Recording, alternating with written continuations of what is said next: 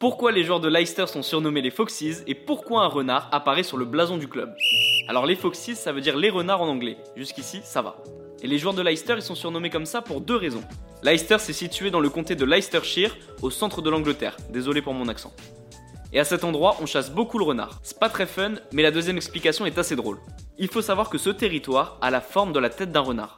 C'est pour cette raison que les joueurs de Leicester sont surnommés les Foxes. Il faudra attendre la fin de la Seconde Guerre mondiale pour que les joueurs de Leicester soient surnommés les Foxes et que le renard apparaisse sur le blason. Est-ce que tu le savais?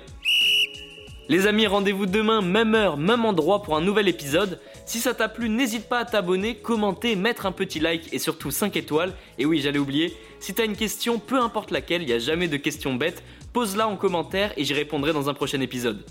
Foodcast est à retrouver sur Spotify, Apple Podcast, Deezer, Castbox et toutes les autres plateformes. Je te dis à demain.